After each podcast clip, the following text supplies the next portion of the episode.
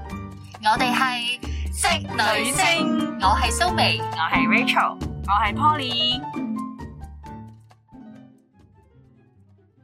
好，呢就我哋講下戀愛腦呢個 topic 啦。嗯首先講下咩叫戀愛腦先。戀愛腦就係嗰啲即係誒、呃愛情沖昏咗頭腦啦，簡單啲嚟講，冇錯，即係開始有啲唔理智嘅行為冇啊，錯，或者誒、呃比較失控，令人誒、呃、覺得佢做嘅嘢唔合理啊咁樣樣，嗯咁啊稱之為戀愛腦啦，同稱下。 Yeah 咁我哋不如簡單啲講下，我哋當中你覺得我哋兩位有覺得我哋三個當中有冇戀愛腦？我覺得冇喎，清醒，好理性係啊，咁你分享下你自己人生當中，你覺得你有冇曾經試過有一刻係有戀愛腦咧，即係戀愛衝昏頭腦嘅經驗，少真係冇喎。喂，十幾秒佢唔係就 dead air 咗你你老夫唔係你阿美婚夫唔係你初戀咩？但係初戀之前有暗戀人嘅，暗戀嘅時候唉，算啦算啦，今日都剷開晒嚟講啦。誒、嗰、個人咧，大家都識佢嘅。嗯，咁當時咧，我覺得同佢有啲曖曖昧昧啦，但我又知道佢同另一個女仔都曖曖昧昧，但係嗯我明知道嘅情況底下咧，我仍然係想 keep 住呢種關係。即係放低佢。嗯係啦，我覺得呢件事係唔會有結果嘅，但我好享受佢同我有啲少少嘅親密接觸，譬如手碰手啊，嗯即係挨膊頭嗯啲，所以其實係好唔理智嘅。因為而家咁樣去諗，唔係好嚴重咯，但係唔嚴重，但係以我因為嘅係性格嚟講，我曖昧唔期啊嘛，我知啊，但係以我嘅性格嚟講，我我應該係唔會容許呢啲事情發生嘅。嗯但係我覺得而家諗翻起，其實我浪費咗一段好寶貴嘅時間喺佢呢個人嘅身上，因為其實你明知道佢係唔會同你有好結果嘅。係但係點解我仲要喺呢個幻想裏邊唔肯走出嚟咧？嗯我都試過啊！我好似曾幾何時咧，喺我大學嘅時候咧，識咗個男仔，跟住之後我借錢俾佢咯。嗯我好記得我好似有講過，嗯借完錢之後佢冇話俾我，但我又唔係好 care 咁樣啦。你本身有錢啊嘛，唔係，只係我後來我又覺得啊，其實我咪貪水。如果嗰啲錢俾我自己去買買咩都好啦，係咪買個袋都好啦，係咪先？我做咩要借俾你咧？其實講真，嗯即係呢一刻我會覺得啊，嗰一刻嘅我點解冇諗但到係呢你樣大學嗰陣時，你話唔係好多朋友嘅啫喎，居然借到你錢咯，係啊？係本身同你都有啲曖昧啊，定係點啊？係啊，所以我就覺得我係咪太傻啦？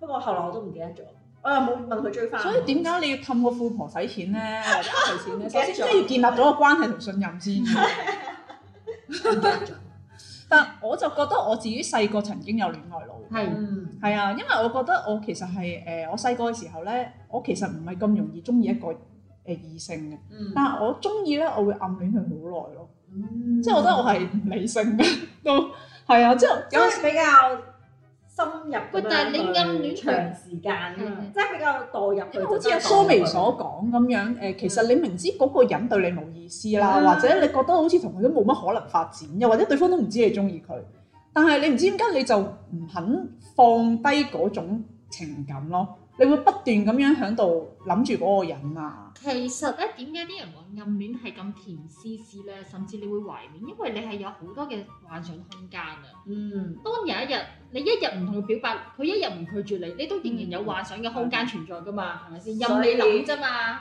所以距離產生美就係咁解啦。咁所以嗱，我誒、大家分享咗過去有冇戀愛腦嘅經驗啦，嗯咁、我哋今日就講，喂，究竟一個人係點樣即係行到去戀愛腦呢一步咁嚴重咧？其實戀愛腦之前其實有好多個 step 㗎，即係我睇咗好多網上面嘅文章講誒、呃即係戀愛腦嘅問題，咁我自己就歸納咗有五個 step 嘅。嗯，其實頭幾個咧係一個正常嘅誒、呃、談戀愛嘅誒點講啊，心理狀況係健康嘅，但係去到最尾嗰兩個咧，你開始進入戀愛腦，同埋係嚴重嘅戀愛腦就咯唔。健康絕症嚟係嘅。啦我都想，咁又唔係絕症嘅啫，病得嚴重啲 啫。我都想知邊個。哦唔係，我想知其實我哋兩個自稱冇戀愛腦，可能俾佢講完之後，大家判斷下咯，互相想診斷 啊，把握啦，當係。係嚟啊嚟啊嚟啊！好，第一個 step 就係、呃首先你係渴望愛情啦，渴望被愛啦，嗯，即係一個等愛的女人啦。都正常嘅正常啦，係所以人咪都話中意被愛就係話㗎。頭幾個 step 好正常，即係你係誒、啊呃可能你當其時係單身啦，咁你係誒、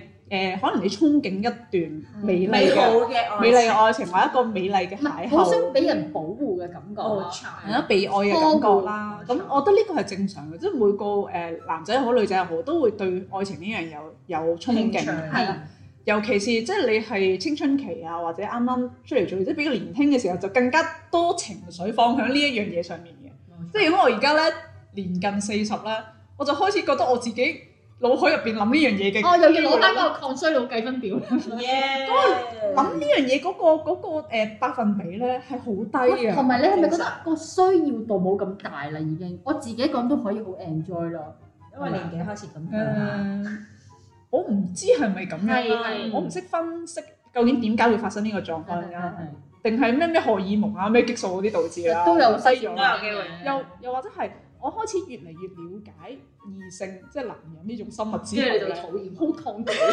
唔係抗拒係係嗰個期望同埋期待感冇咁大。哦，期望值降低咗啦。係啦，因為細個嘅時候就咩誒誒白馬王子嘅故事啊，霸道總裁愛上我啊，呢啲咁樣嘅洗腦劇嗰啲會令到你對愛情好有憧憬啊。係啊，其你實年紀大咗之後，你知道社會現實男人究竟係點樣樣，霸道總裁好快都會變由你大叔嘅，冇唔係錯，同埋霸道總裁係唔會愛上我嘅。因為我唔係小秘書，我打知你唔係小秘書，你做乜 事啊？你霸道總裁愛上我，唯一嘅原因就係盲嘅咯。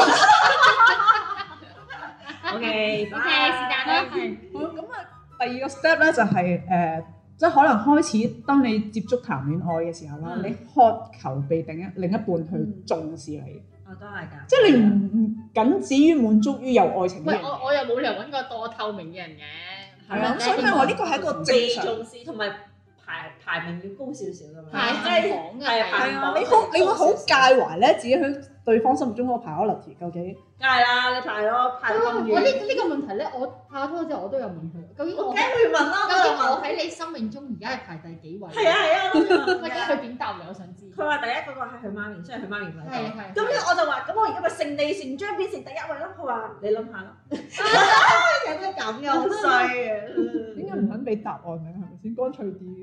因為其實有一樣嘢就係有啲位置或者有啲空間係屬於佢同佢媽媽嘅係一個好 private 喂，你知唔嘅知啊？你知唔知佢答我咩啊？我覺得佢唔係為咗氹我，佢話咪你咯。位置？哇！跟跟住唔係，跟住我即刻糾正翻佢呢個觀念。我其實咧應該係你阿媽同係埋你嘅家人，係或者頂頂籠同我同等啦。因為佢哋同你相處嘅時間相處咗三十幾年喎，我同埋識咗兩三年，我就取代咗佢哋嘅位置。咁啊太誇張，咁啊太誇張所以我老公係合理嘅，我冇合理我冇講咩啊，係啊係啊。合理啊，我覺所得。以當當理性啊嘛你同佢結婚之後，你已經係家人嗰 type 入邊，哦，咁我就可以係唯一啦，即係除就呢匿即埋係咗即咯係除咗神之外就係我啦，係嘛？即刻高咗，但唇高係咗。但係其實每個人心目中排第一嗰個咧，其實係自己，都係 係冇錯。自己。咁你調翻轉問我，可能我都係嘅，係即係你願唔願意承認，或者都係你自己連列入嗰個計分範圍入我都有邊？自己。耶特別去到呢個年紀，更加要愛自己。好，咁我哋小議員講下第三點啦，可能漸漸將大部分嘅時間精力投放喺另一半身上，開始忽略自己或者身邊嘅人嘅需要。喂，有一期係咁喎，邊個我咯，有一期做咩？ 原來我真係有戀愛腦。有一期咧，我去親買衫行街咧，做咩？都會諗緊我買都俾強係強，買俾佢啊，我係唔會諗住買俾我自己啊 噶。又或者你遇到 嗯啲乜嘢呃誒，譬如啲誒、呃生活小用品，你會覺得係啊係啱啊佢啊，保健品啱啱佢食啊！你知唔知我我我呢排你唔知先，我年頭去咗一次韓國咧，黐線嘅。所以啦，佢你咪我我有買咗好，因為佢個肝唔係咁好，我買咗差唔多成皮嘢嘅護肝寶俾佢我咯。話你使唔使咁咁？跟住我係我係連自己都未諗到我有冇呢個需要嘅時你都好候，第一時間誇張就係諗到啊佢要食啊，我要買俾佢啊。咁你要食咩？我冇買俾自己，嗰啲保健品冇。 你呢食咩？係嗯啊個算唔算係？我想請問。誒都所算以係誒，因為我想講咧，其實第三點咧係一個分水嶺嚟嘅。係即係當你啊喺呢個情況底下再惡化啲咧，你就會進入啊唉好你亂講咯。你寫係咩？係，要立住自己先係啦。或者如果你去到第四點嗰啲症狀咧，你就已經係戀愛啦。第三已經冇啦，第四咧第三點其實就開始進入呢個有異性同人性嘅嘅嘅階段 啦。佢其實接近啦，因為 你你覺得我有異性會人性，你會大幅度降低同朋友嘅聚哦會 我時哦都會間，係一嘅。時時啦將大部分可能九成嘅時間俾咗你嘅另一半啊係咁樣樣。係啊，咁所以你你身邊嘅朋友可能都會覺得哎你好似少咗見我喎，忽略咗我喎咁樣，即係你以前阿花。誒我講咧呢 啲例子，得啦。唉，即係即係啲朋友可能會炸型啊、呷醋啊咁樣樣啦。去到第四點咧，就係、以你嘅另一半為呢個世界嘅中心。黐線咁嘅唔會去。應該唔會。生活唔會上所有嘅嘢都同另一半掛鈎，失去咗自己嘅社交圈子，只為對方而活。呢、個只係第四點嘅，即係去到你嚇、第四我已經覺得好極端㗎嘞喎，已經。真係好恐怖。係啊我好想知我點解你由一第三同第四嗰個差距都好大喎？呢個因為第第三點，你已經係已經開始將你嘅生活重點側重咗喺佢嗰邊啦。咁我又未未咁算但係你未完全脱離你自己嘅私人係生活啊係嘛。我第四已經係完全脱離咗我自己係啦。啦，嗯你已經將你所有時間貢獻晒俾佢啦，即係可能你一日三餐喺屋企照顧佢，嗯你已經拒絕晒所有嘅社交活動啦。唔係喎，但係呢樣嘢，我覺得要係兩邊都要配合嘅喎。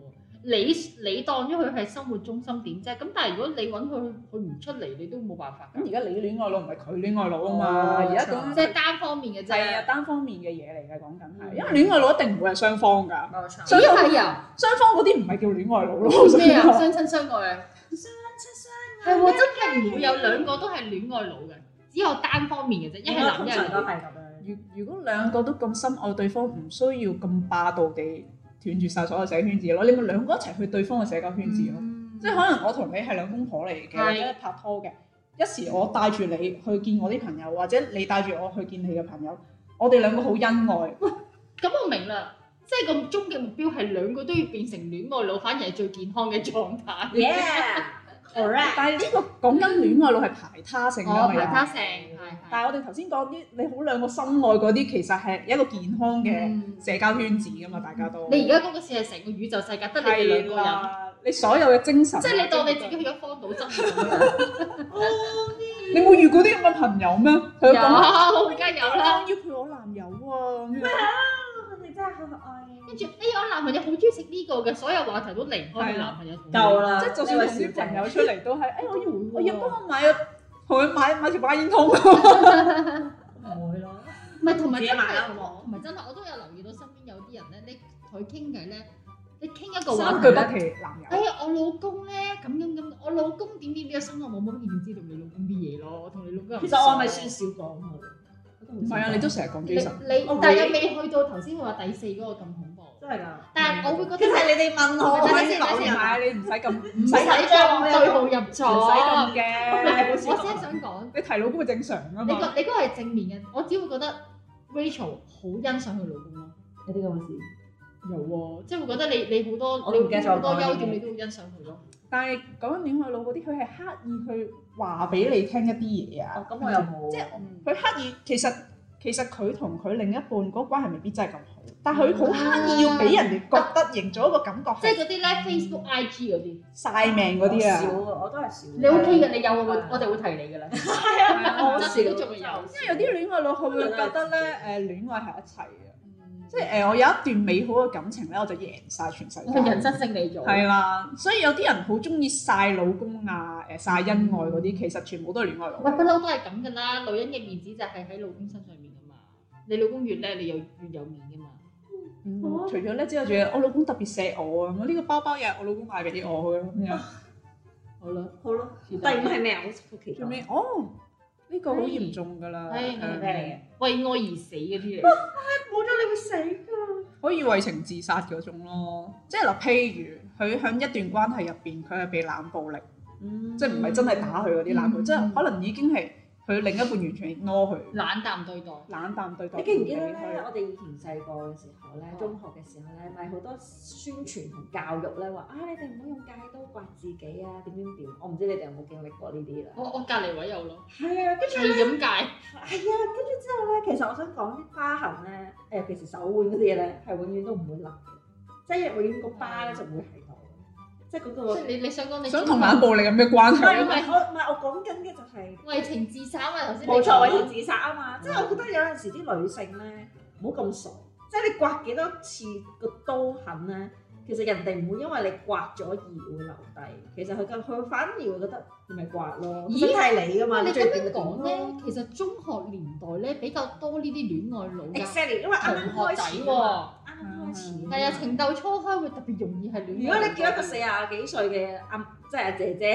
去去照顧，反而冇咁唔係重嘅，而要家嗰啲詐騙嗰啲四五十歲都係戀愛腦㗎咋，俾幾百萬一啲啲咯幾千但萬嗯係嗰嗰啲啲係冰沙角啊嘛。 係啊，一啲哦啲咯，係真係一啲啲咯。係啊，我未講完。好啊冇事，被被冷暴力啦，係即係誒呃完全喺情感上被虧待、被忽略啊，但係依然認嗯死心為塌地。依然認為對方係深愛自己，即係呃自己嗰種啦。嗯嗰種就係好嚴重嘅戀愛腦啦，即係有少少自毀傾向㗎啦。冇錯。即係如果一一旦呢段感情係誒不復存在咧，可能佢會自毀咯。係其實你明唔明呢種女人咧？嗱，佢神經質上有另當別論啦。其實係好似你頭先咁講，我已經將我生活一百 percent 投放咗喺呢個男人身上，我接受唔到佢離開我，因為佢離開咗我，我嘅世界就乜都冇㗎啦係，我就歸零㗎啦。係係啊，我就乜都冇。佢寧願繼續自欺欺人、掩耳盜鈴又好，佢都唔想接落一個我歸零嘅結局咯。係啊，冇錯。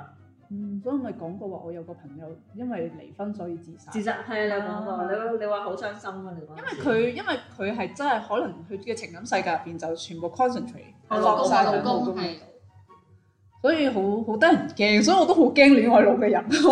其實你係點樣都改變唔到佢嘅，因為呢樣嘢真係最可怕。 其實係要自己跨過嗰、個，係啊，你嗰個關係喎真係我啊真係幫你唔到。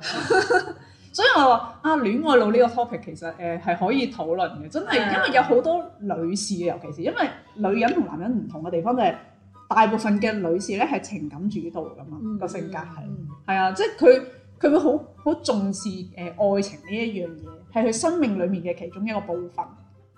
但係有啲女士咧會覺得愛情係佢生命嘅全部啊嘛。嗯係啊，愛情、婚姻係佢嘅生命嘅所有啊嘛。嗯或者係譬如假設有一日佢真係婚姻失敗離婚，佢直頭會覺得自己個人都有問題啊，我一無是處，即係自己個人品都有我老問公都題。唔要我，我仲有咩用啊？冇錯，所以我覺得係誒戀愛路係好好好得人驚。其實好多 case 都係啦。之前誒有啲新聞報道都話，其實覺得誒分析啊嚇，戴安娜同卡米拉咪成日攞出嚟，係啊係啊，成日攞出嚟比較嘅。嗯其實卡米拉就係一個理智型主導。戴安娜就係戀愛腦，係啦，誒戴安娜就係情感主導，因為佢同查理斯認識嘅時候，佢十八歲啫嘛，嗯佢、其實真係好年輕貌美嘅姑娘仔，佢對愛情有憧憬係好正常嘅，佢教嗰個主係一個王子，咁係符合晒所有女仔對呢個浪漫愛情嘅所有憧憬嘅期望嘅喎。啊咁點知原來佢發覺佢呢段婚姻由始終都係個好似騙局咁樣，好似俾人呃咗佢咁樣樣。咁所以佢有啲行為或者佢有啲嘢係唔理性，即係到咗今時今日都有有啲人會覺得其實佢唔應該同查理斯離婚嘅咁樣。係啊應該堅持到底。係啦，你為咗兩個個為咗兩個仔又好，誒、為咗誒、即係你嘅事業，即係等於佢佢王菲係做王菲係佢嘅事業啦，嗯為咗達成啊或者咩都好，你唔應該因為感情嘅問題而離婚，因因為為會唔會正正因為佢戀愛腦呢個性格，變咗佢投放喺下一段感情都係咁樣樣咧，都係愛情為上啊，戀愛自大啊。誒呃呢樣嘢就要睇佢自己嘅成長。嗯啊，有啲人可能經歷過一次之後，佢就會醒返慢慢覺得其實呢樣嘢唔係人生嘅全部，唔應該將佢放得咁重要係係。啊。但係有啲人就會覺得呢個唔好，揾個第二個，即係都係要不斷喺呢個愛情入邊滿足自己個需要，咁就會不斷喺呢個戀愛路嗰度上唔。可以有空窗期咯。係啊嗱，我我我試下講翻頭先第三點，我舉手話我自己有咧，嗯就係拍拖嘅初期，因為呢個我 A 零啊嘛之前，咁係嗯啊，我第一段正正式式嘅關係，我希望咧學識付出啊，嗯即係試下點樣對一個人好啊，因為以前獨生女阿啊爸阿媽對你好，咦，我終於有個機會我可以表達我嘅我嘅愛意啦，我唔識整嘢食，我都會嘗試整嘢食，買衫我一定會幫佢買，我唔會諗到自己先嘅。冇錯，但係最近咧，我睇一段片咧，係內地有個有個男人喺度講緊，其實呢啲 topic 咧，永遠都你會點入去聽 就係乜嘢嘅女人係最有魅力嘅喺男人嘅眼中，咁而你覺得？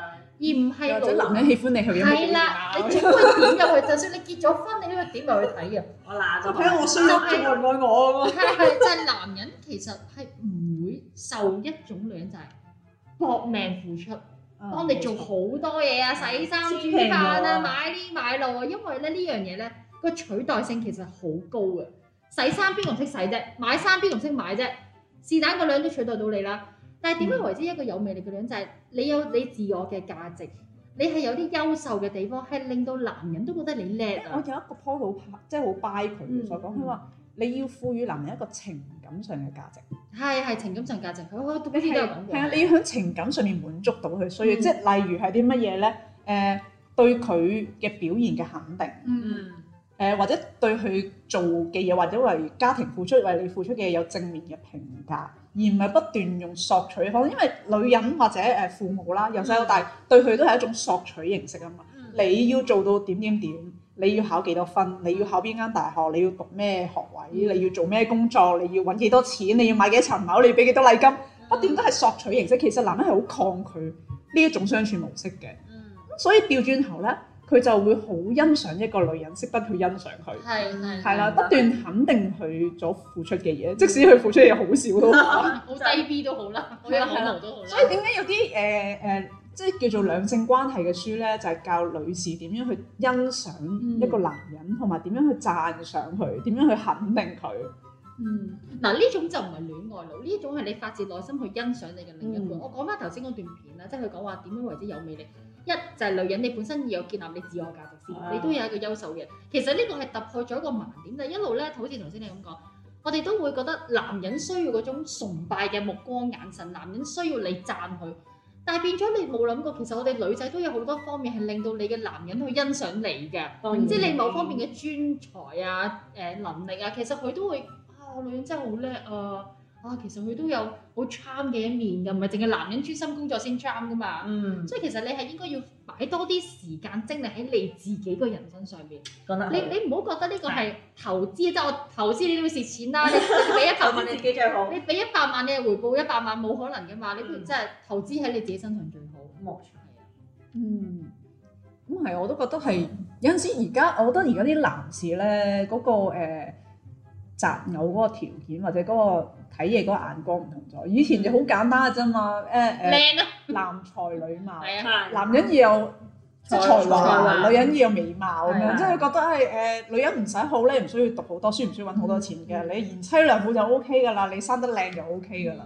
但係而家唔係咯，而家男士佢都會有一種慕強嘅心態，即係佢欣賞一啲誒強嘅女性，成熟知性嘅女性。係啦，佢佢都會睇下呢個女士嘅獨立性有幾高啊嗯，佢嘅工作能力有幾強啊，冇錯，或者佢係咪嗰啲冇腦嗰啲？係啊，你其內實疚其實男人咧，嗱靚啲我唔，我都中意睇 Mirror 啦，我都中意睇靚啦。但係你話真係要交心，要去做人世嘅咧，其實你冇內涵好難搞啊，大佬啊！你得個花樽，你個花樽都同有你人講咩你都唔明啊碎噶嘛，唔係冇共同話題，大家 connect 唔到啊！大家個價值觀完全唔同，你暗靚都冇用啦。大家成日中意睇啲咩清清裝宮鬥宮鬥啊劇咧，誒工作其實你睇翻嗰啲皇帝咧，通常佢寵愛嗰啲妃子咧，我有智慧嘅，除咗係啊係啊，除咗樣樣貌係基本要求，係啊除咗樣貌之外最，低門檻嚟嘅呢個係係。才華。通常點解佢哋都會中意啲比較家世比較高啲嘅？因為佢由細到大，大由細到大都有誒知書識禮，係啦，即係有才華嘅培訓啊嘛。佢唔會係完全冇腦，跟住吟詩作對，一見到個月亮。你都讀你都真答唔係到到下床一前明句。月光咁，你唔好，你永遠床前明月光都唔係犯法㗎，大佬啊，拍下都床前明月光，即係百搭嘅。係喎，即係皇帝咧飲咗一首第一句，永遠幾時有？下一句咧，下下一一句句都接唔到，意跟住思你想衰？即即復即即咁樣，大家 connect 唔到。係啊，所以你睇翻其實男士係咪真係中意咩咩女子無才咧？其咁實係啦而家呢個年代真係唔啊係嘅。同埋我都想更正翻，其實女子無才便是德咧。錯嘅，我哋一路咧傳嗰句説話個意思係被扭曲咗嘅嗯，冇錯，原生嗰個變咧唔係便利店嗰個變，電視係分辨個變。嗯冇錯即係話，如果個女子佢冇才華，而佢能夠識得分辨是非咧，呢、個都係一種德行。冇錯，唔係女人冇才華就係一種德行。呢個係呢個係一個多年嚟文化上面嘅誤解嚟嘅，呢個係啊唔係大便個便啊？ 辯論個辯 啊？你真係大便食得太多大便，唔係辯論個辯，分辨啊個分辨個辯啊，係係係分辨係個係。辯。咁所以誒、呃其實係嘅，女士有陣時係咪有一定要好高學歷又唔唔係？啊但係，係你係有知性味，俾人覺得你個腦唔係空嘅咯。係啊乜都冇係啊同埋你任你任何一段關係，就算你同屋企人嘅關係都好，你都要保持一個距離咯。你戀愛腦嘅人就係廿四小時我都要黐住我個男朋友，黐住我個男人。你有冇諗過你個男人其實會唞唔到氣 嘅？其實係啊，嗰種窒息嘅戀係啊，愛。你俾佢壓住咗，佢會唞唔到氣咯。其實係好多人驚啊嘅，我覺得有啲誒恐。怖病態嚟嘅，其實一種。係啊，誒、有陣時有啲女人會覺得啊，我誒、無微不至咁樣去照顧係啊，佢，佢阿媽都做到啦，使乜即係好似我啫？媽咁，會佢令使乜要兩阿媽啫？會令佢覺得好感動啊，好佢呢一三十年，年俾佢阿媽無微不至照顧，你覺得佢感唔感動啊？但我想講其實誒、可能一開始大家曖昧期或者啱係啱係初戀嘅時候，啱啱拍拖幾個月，可能會好感動嘅。嗯啊，你整個便當俾我啊，或者你煲湯俾我飲嗯啊，冇乜乜都冇。或者我病咗你煲粥俾我 食啊，呢啲會可能一剎那嘅感動啊。頭三個月 嘅咋，第四個月就唔會係啦啊，。但係當你長久地淨係以呢啲嘢嚟當係一種付出嘅話咧，其實唔係咁多人欣賞。同埋佢會覺得你呢班粥冇三個月之前咁好食，佢會係啊，開始嫌棄你我不如班粥。請個 Maria 算啦。我所以咪話咯，頭先我講呢個係好容易被取代嘅呢個技能嚟嘅，呢係啊個任何人都煮到飯都要即食係㗎女士要要要醒目啲，即係如果你係好在乎一段感情，你想去經營得佢好啲咧，你唔好將呢樣嘢放得太重，嗯即係覺得我照顧佢無微不至關懷，被自就係就就呢段感情我哋付出咗好多，對方就一定俾翻回報，係對方未必 appreciate 你咯。係啊，真係係啊。做多咗添啊你。係啊，有陣時我覺得女士咧真係要學下放風箏，若即若離咁樣，唔好俾佢覺得佢可以完全把握住你㗎。啊，佢愛硬我㗎啦，就算梗係就算我對佢唔好啊，踢佢佢都唔會走啊。諗太多啦，我始真終走都係添人我，嚟嘅。走之前再踢多你一腳添啊。同埋有陣時係點講咧？有啲女人咧誒，一講到分手咧，就用自殺嚟要挾對方咁樣，即係男人都會啦嚇，有啲男 人都係一樣，會。即係佢你同我分手，我死俾你睇咁樣，拜拜即係可能頭頭兩次真係驚搞出人命，可能會就範嘅，但係但係冇必要下以死相逼咯，我覺得。有咩唔出奇啫？我哋之前嗰集阿、啊蘇眉都講過，佢公司有個同事都成日就話我平機會告你咁 樣。係啊係啊其係實啊。聽到當年冇感覺㗎，你情估人緒勒真索係太人多。啊人哋唔炒你，你估真係驚你有平機會咩？咁啊其實係人情嚟㗎係咋，啊唔想搞到件事咁核突㗎咋。係啊，我真係炒你嗰刻，你平機會有咩用啫？係咪冇用，平先？啊機會唔係一個法律機構嚟㗎嘛，大佬啊！所以我覺得係要自愛咯，女仔真係又走到去戀愛路，真係有少少恐怖。我哋都見好多藝人有啲。